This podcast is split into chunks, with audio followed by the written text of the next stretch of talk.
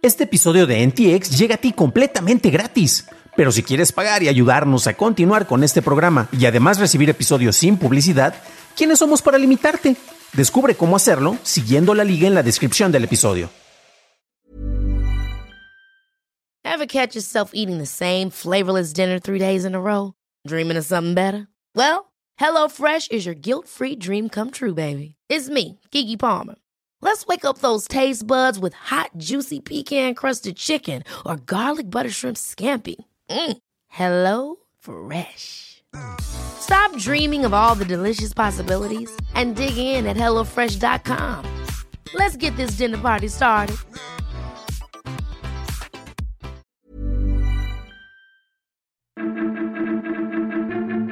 Privatiza Twitter, aumentan arrestos gracias a redes sociales en El Salvador y la India quiere leer todos tus mensajes.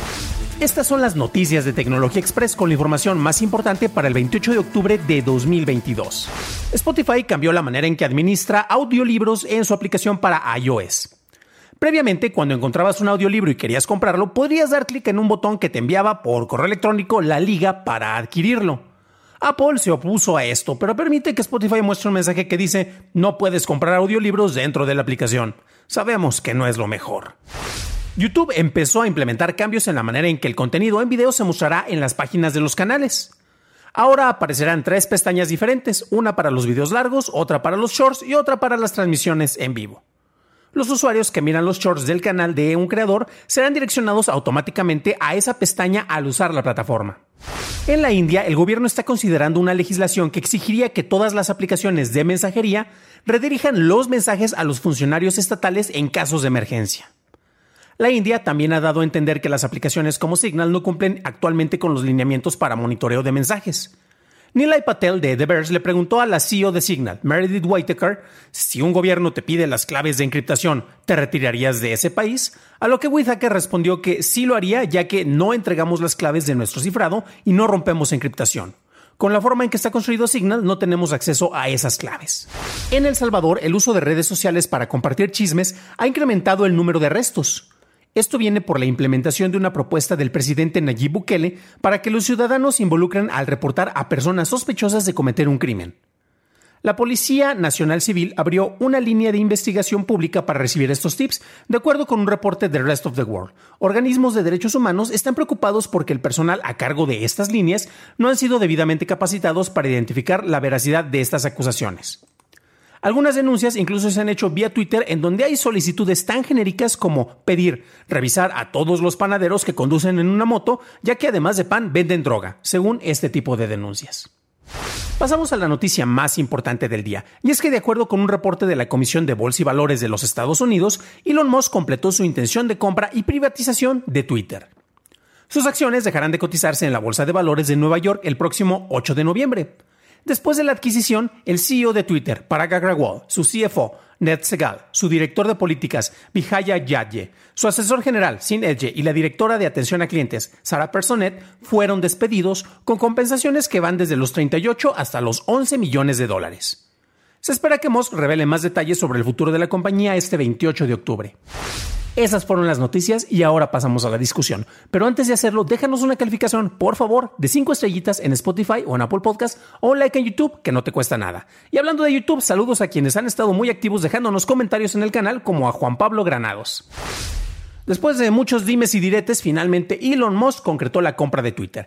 Y al hacerlo, eh, deja de ser una compañía pública, él está privatizando entonces a aquellos que dicen que son muy izquierdiosos y que quieren libertad de expresión, pero que están en contra de la privatización, seguramente les está tronando un chip ahí en el cerebro al tratar de entender qué significa este tipo de compras, ¿no?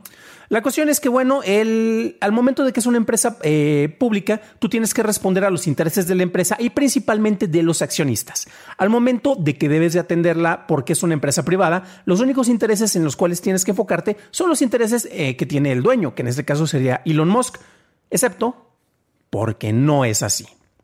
Elon Musk es una figura controvertida. Hay quienes lo aman y lo adoran. Todas las cuestiones que hacen van a cambiar el mundo y es un, es un Tony Stark del mundo real.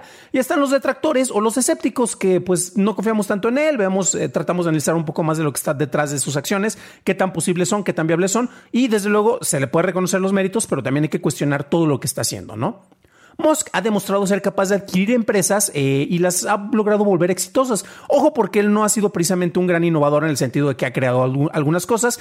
Eh, sus tres grandes empresas que tienen en este momento, principalmente enfocadas en eh, las telecomunicaciones, en los vehículos eléctricos y en los viajes al espacio, pues son, son ejemplos de esto, ¿no? Los cuales ha, habido terrenos en los cuales mm, no había como que muchos avances como en los coches eléctricos y gracias a la llegada de Elon Musk se lograron eh, incorporar avances y gracias a esto se ha, extendido la producción de este tipo de vehículos. Lo mismo pasa con el sector espacial en el cual pues ya SpaceX hace más, más envíos al espacio, ya sea para sus satélites de Starlink o para este, tener incorporaciones con otros programas espaciales que los que hace la NASA, por ejemplo, ¿no? Eh, el problema que presenta Twitter en este caso es que no le puedes aplicar el mismo tipo de soluciones eh, que se le puede aplicar con un problema de ingeniería a otro tipo de empresas. ¿no? La plataforma tiene éxito porque no necesariamente depende de la administración de recursos, de experimentos que puedan hacer, de innovaciones, ni la fuerza de voluntad que pueda tener, en este caso, el presidente o las personas que están detrás de una empresa.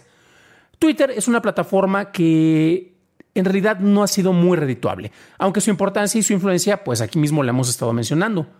¿Cuál es el valor que tiene Twitter como empresa y lo que la vuelve valiosa para el resto de las personas? Pues no es la tecnología que maneja ni su capacidad de mostrar anuncios, sino la manera en que tiene cautivos a sus usuarios y entre ellos está el mismo Musk, quien al comprar la plataforma muestra el nivel de control que esta plataforma tiene sobre él. Entonces no es como que Elon Musk se haya comprado una mascota y esa mascota es un pajarito azul, sino que el pajarito azul se compró a alguien, eh, se consiguió a alguien para que le esté manteniendo y le limpie sus caquitas, ¿no? qué interesante, pero bueno. Twitter ha estado presentando muchos problemas por bastante tiempo, ¿no? Y estos son problemas que son naturales en cualquier red social.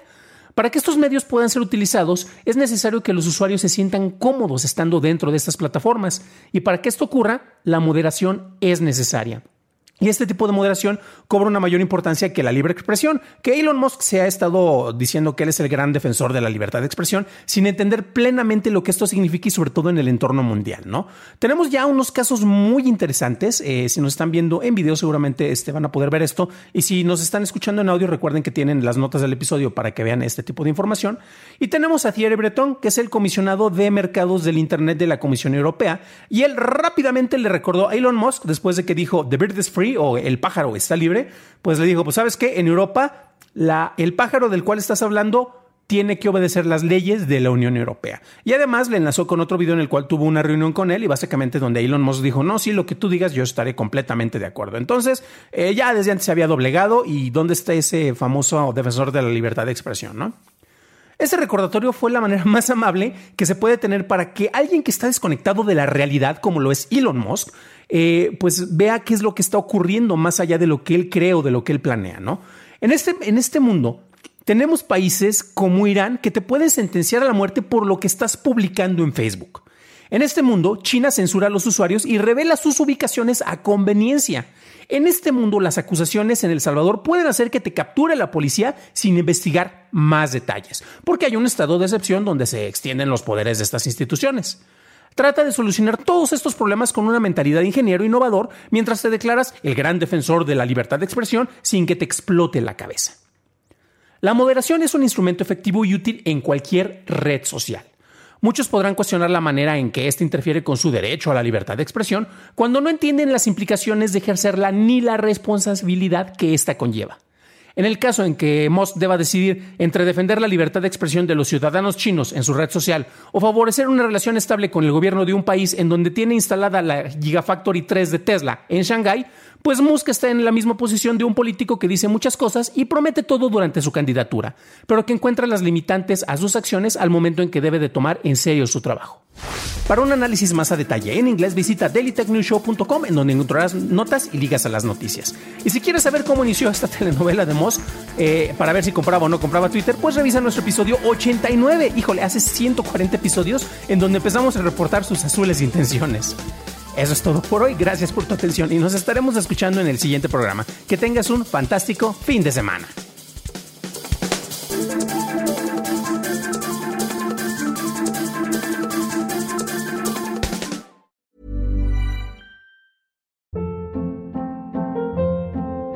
Hold up. What was that? Boring. No flavor. That was as bad as those leftovers you ate all week. Kiki Palmer here, and it's time to say hello to something fresh and guilt-free. Hello Fresh. Jazz up dinner with pecan-crusted chicken or garlic butter shrimp scampi. Now that's music to my mouth. Hello Fresh. Let's get this dinner party started. Discover all the delicious possibilities at hellofresh.com.